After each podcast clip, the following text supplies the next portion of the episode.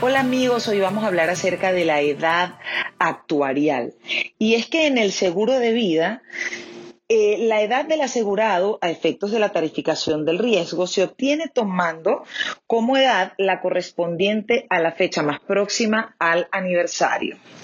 ¿Qué quiere decir? La fecha más próxima al cumpleaños. Si yo compro una póliza de vida hoy y mi cumpleaños es el mes próximo o a finales de este mes, lo más probable es que la fecha que me esté tomando como, como fecha eh, eh, para, para fecha de nacimiento, la edad que me esté tomando es la edad que voy a cumplir. Así que tengan este concepto bien presente para cuando compren sus pólizas de vida. Un abrazo y que tengan un lindo día.